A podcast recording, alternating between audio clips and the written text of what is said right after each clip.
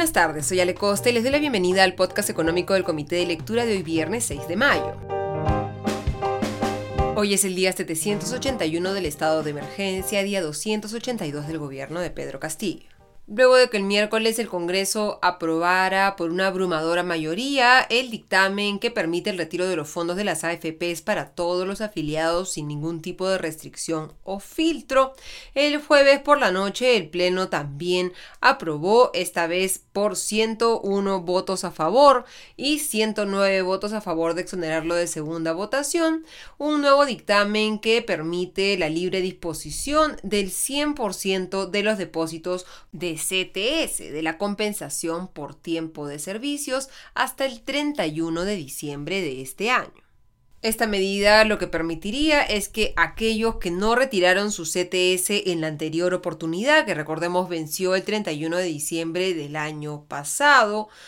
eh, puedan retirar su CTS o aquellos que lo han hecho puedan retirar a su vez lo que les depositen a mediados de este mes de mayo y a mediados de octubre sus empleadores si es que les corresponde este beneficio. Aunque son retiros de distintas dimensiones, lo que tienen en común el retiro de los fondos de las AFPs y el retiro de las CTS son eh, varios puntos. Uno, que distorsiona la función original por la que existen estos fondos. En el caso de los fondos de las AFPs, su función es otorgar una pensión en la vejez y eh, al permitir los retiros anticipados se está yendo en contra de esta función. Y en el caso de la CTS, la compensación por tiempo de servicios busca servir como una especie de seguro de desempleo que permita a la persona tener algo de dinero ahorrado y poder cubrir sus gastos cuando pierda su trabajo. Otro punto en común que tienen ambas medidas es que pese a que tienen un espíritu populista, porque no son medidas técnicas, sino que más bien buscan un rédito político, a quien se termina beneficiando es a una pequeña minoría. En el caso del retiro de los fondos de las AFPs, los, los, peruanos que acceden a las AFPs son aquellos peruanos que han tenido o tienen actualmente un trabajo formal. Y en el caso del retiro tal como ha sido aprobado por el Congreso, el gerente general de una AFP con todo lo que puede ganar va a poder retirar sus 18.400 soles del fondo de pensiones, sus cuatro, sus cuatro UITs. En el caso de la compensación por tiempo de servicios, aquellos que tienen este beneficio, el depósito de la CTS, son también una minoría del mercado laboral, aquellos que trabajan en la formalidad, que están en planilla y que no trabajan en una microempresa en la que recordemos no hay el beneficio de la CTS y aquellos que trabajan para pequeñas empresas van a tener un beneficio menor porque recordemos que ellos perciben solo el 50% de la CTS. En ambos casos también lo que se ha aprobado es una autógrafa que va a tener que ir al Ejecutivo, ser enviado al gobierno, al presidente Pedro Castillo, el premier Aníbal Torres, para que estos o lo promulguen si es que están alineados a favor de esta iniciativa o la observen y luego de esto tendrá que ser el Congreso el que decida si aprobarlo por insistencia o no. Por las abrumadoras mayorías eh, que han votado por estos proyectos de ley, se puede intuir que así el Ejecutivo lo observe, van a de todas maneras el Congreso aprobarlo por insistencia. Esta es el sexto retiro de los fondos de las AFPs que se permitiría y el tercero en el caso de la CTS. El primero, recordemos, fue a través de un decreto de urgencia 033-2020 al inicio de la pandemia que permitía dos retiros de hasta 2.400 soles cada uno y luego se dio la ley 311-71 que permitió la disposición del 100% hasta el 31 de diciembre del 2021. Si esta propuesta prospera, los trabajadores que tengan CTS, un depósito de compensación por tiempo de servicios, podrán disponer de lo que sus empleadores les depositen este 15 de mayo. En el caso del retiro de las AFPs, el gerente general de AFP Integra, Aldo Ferrini, en conversación con el comercio, advierte que con este nuevo retiro que se calcula sumaría en total 30 mil millones de soles sumado a los retiros anteriores implicarían que en total en estos seis retiros habría salido de los fondos de las AFPs más o menos el 50% del total de los fondos. Los fondos de las AFPs, si es que se aprueba este retiro, se habrían disminuido en los últimos dos años a la mitad de lo que existía en este fondo antes del golpe de la pandemia. La diferencia, como les comentaba, es la dimensión de los retiros. En el caso de los fondos de las AFPs, la preocupación es mucho mayor debido a que se inyectarían a la economía peruana 30 mil millones de soles en un contexto muy diferente a los del año pasado. La inflación en este momento se acerca al 8% y además los agentes económicos esperan que la inflación se siga incrementando inyectar esta cantidad de dinero en la economía, lo que podría ser, como han advertido varios especialistas, es incrementar aún más la inflación, que los precios suban aún más porque se está alimentando la demanda y esto afectaría a todos los peruanos. Otro efecto va a ser sobre la valorización de los activos en los que están invertidos los fondos de las AFPs, en bonos soberanos, en las eh, acciones de empresas peruanas que van a tener que ser vendidos por parte de las AFPs para obtener efectivo, liquidez para hacer los depósitos. Ya lo hemos visto ayer y hoy, la Bolsa de Valores de Lima está reaccionando negativamente a esta decisión, lo vamos a ver en el segmento de cierre de los mercados y podría esto llevar también a que las agencias calificadoras de riesgo rebajen la calificación crediticia del Perú, de tal manera que con bonos soberanos con mayores rendimientos y menor calificación crediticia se incrementaría el costo de financiamiento para el Estado peruano, lo cual también golpearía a todos los peruanos.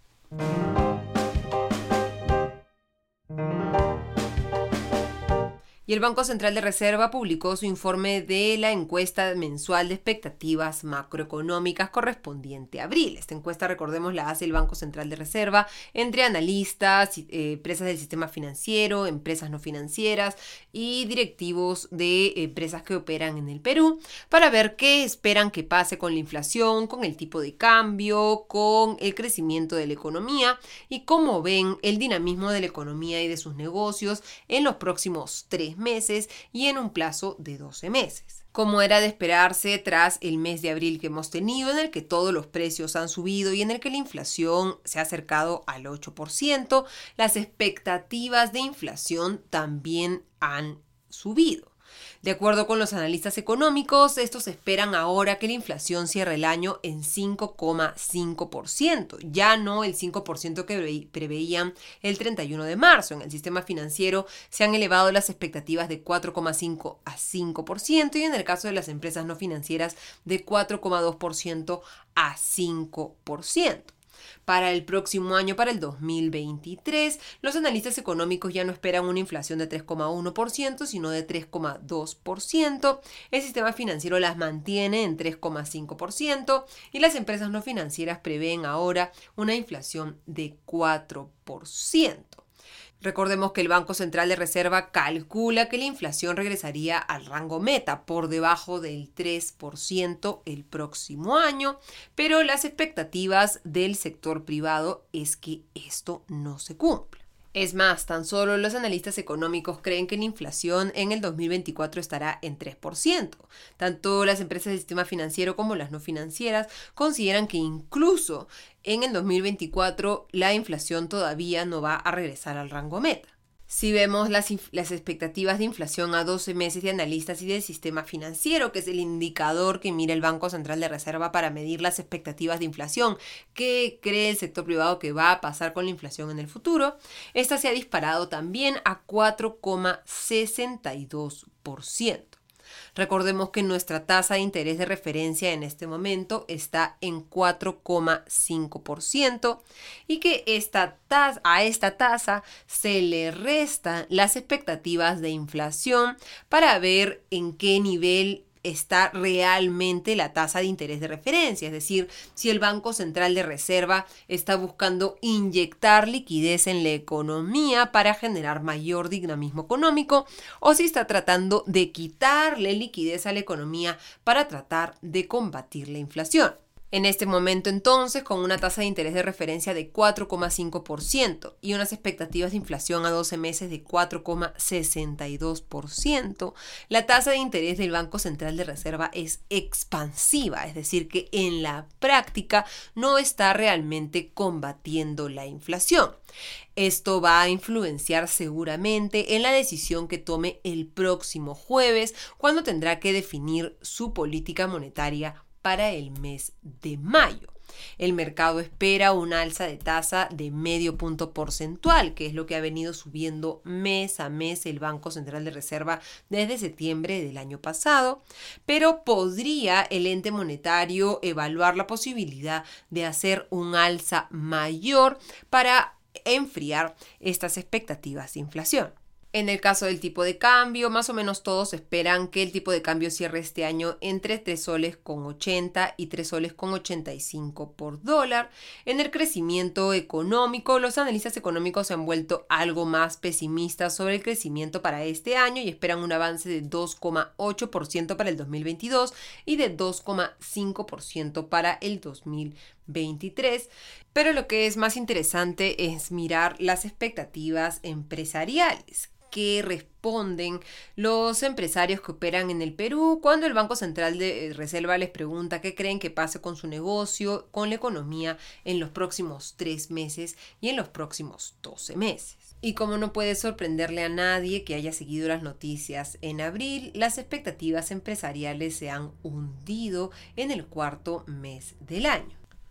En el caso de las expectativas a tres meses, que son las que más varían de mes a mes y que responden un poco a la situación emotiva de los empresarios en un momento determinado, estas han caído a 34,9 puntos desde 39 puntos en el mes de marzo. Este es el menor nivel desde agosto del año pasado, el primer mes del gobierno de Pedro Castillo, cuando teníamos a Guido Bellido y sus propuestas destructivas en la presidencia del Consejo de Ministros. En el caso de las expectativas a 12 meses, estas no se mueven de manera tan fácil de mes a mes porque los empresarios peruanos por lo general mantienen un cierto optimismo respecto a lo que vaya a pasar en este, digamos, mediano plazo. Pese a esto, estas expectativas han caído a 40,3 puntos, su nivel más bajo desde abril del 2020, en los primeros meses del terrible golpe de la pandemia en la economía peruana. Incluso durante el 2020, en junio del 2020, ya este indicador estaba en lo que se llama el tramo optimista, por encima de los 50 puntos. Sin embargo, durante el gobierno de Pedro Castillo, este indicador ha estado repetidas veces en el tramo pesimista y este es el peor nivel, el mayor pesimismo que sienten los empresarios respecto a lo que va a pasar con la economía dentro de 12 meses en todo lo que va del gobierno. Cuando se le pregunta a los empresarios sobre la situación de su sector, la situación de su empresa, no son tan pesimistas como respecto a la situación de la economía, pero en ambos casos todos los indicadores, excepto la situación de su empresa a 12 meses, se encuentra en el tramo pesimista y todos los indicadores absolutamente todos empeoran en el mes de abril. Y para que se hagan una idea, tan solo cinco indicadores están en el tramo optimista. La situación de su empresa a 12 meses, como les comenté, la demanda de sus productos a 3 y 12 meses, la contratación de personal a 12 meses y la inversión de su empresa a 12 meses. Todo el resto de indicadores está en terreno negativo. Las expectativas de contratación de personal en tres meses, qué creen que va a pasar con la contratación de personal en el siguiente trimestre, que en marzo había logrado regresar al tramo optimista, es decir, que habían más empresarios que consideraban que sí iban a contratar personal que aquellos que consideraban que no lo iban a hacer, ha regresado en abril al tramo pesimista, que no es una buena noticia para el mercado laboral en el corto plazo, y a 12 meses el indicador de 50,2 puntos, tan solo un pelín por encima de estos 50 puntos que dividen el tramo pesimista del tramo optimista, los que creen que van a contratar menos personal de los que creen que van a contratar más personal. Claramente hay varios ingredientes que eh, generan este pesimismo. Está la inflación, que ya venía subiendo y que ha sido un fenómeno que se ha agravado fuertemente por el conflicto eh, de, luego de la invasión de Rusia en Ucrania. El hecho de que exista más pesimismo respecto al dinamismo de la economía china, de la cual el Perú es ampliamente dependiente. Y también creo que pesa el anuncio hecho en abril por parte del Ejecutivo de la presentación de este proyecto de ley al Congreso para buscar que se convoque a una asamblea constituyente. Sobre esto hay que decir que la Comisión de Constitución del Congreso hoy archivó este proyecto de reforma constitucional presentado por el Poder Ejecutivo y el presidente del Consejo de Ministros Aníbal Torres ha señalado, abro comillas, el Congreso ya resolvió, ya se pronunció y esto por supuesto termina allí, cierro comillas,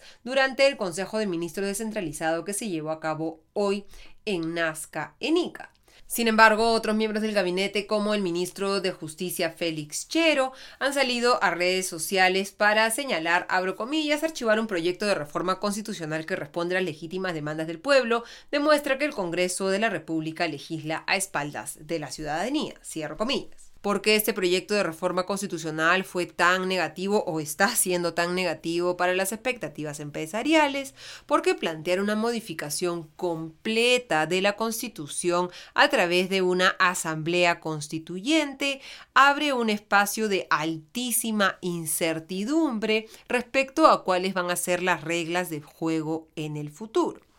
si desde el Ejecutivo se planteara qué es exactamente lo que se quiere cambiar en la Constitución, se busquen consensos en el Congreso y se puedan hacer debates amplios respecto a cuáles son esos cambios que se quieren hacer, se podrían generar algunos cambios sin el altísimo nivel de incertidumbre que genera la Asamblea Constituyente. En este caso, la incertidumbre se construye sobre otras incertidumbres. ¿Va a haber asamblea constituyente o no? Quiénes van a ser los miembros de la Asamblea Constituyente, cuál va a ser la tendencia ideológica y las búsquedas de cambios en esa Asamblea Constituyente. ¿Va a eh, aprobarse o no en un referéndum esta nueva Constitución? Abriendo entonces un largo periodo de tiempo en el que no hay certeza sobre el futuro. Y en materia económica y en materia empresarial no hay nada que afecte más a la economía que la incertidumbre. Thank you. Y rápidamente en el panorama internacional, el presidente de los Estados Unidos, Joe Biden, ha anunciado un nuevo paquete de ayuda militar a Ucrania valorizado en 150 millones de dólares, mientras que el presidente ruso, Vladimir Putin, ha adelantado que enviará un mensaje del día de juicio final el lunes a los países de Occidente cuando se realicen los festejos por el 77 aniversario de la victoria del ejército de la Unión Soviética sobre la Alemania nazi. Y el portavoz del Kremlin del gobierno ruso, Dmitry Peskov, dijo hoy que de Polonia salía una retórica hostil y que Varsovia podía ser una fuente de amenazas. Stanislav Sarin, portavoz de los servicios de seguridad polacos, ha señalado que Rusia lleva varios días realizando una campaña coordinada de desinformación contra Polonia, que incluye sugerencias de que podría ser una amenaza para la integridad territorial de Ucrania. Polonia ha sido uno de los países más vocales en el pedido para que la Unión Europea endurezca las sanciones contra Rusia y para que la Alianza Occidental de la OTAN arme a Ucrania. Y hablando de sanciones, este fin de semana se ha señalado continuarán las negociaciones dentro de la Unión Europea para tratar de llegar a un acuerdo e imponer nuevas sanciones a Rusia que golpeen a este país donde más le duele, en sus exportaciones de petróleo y gas.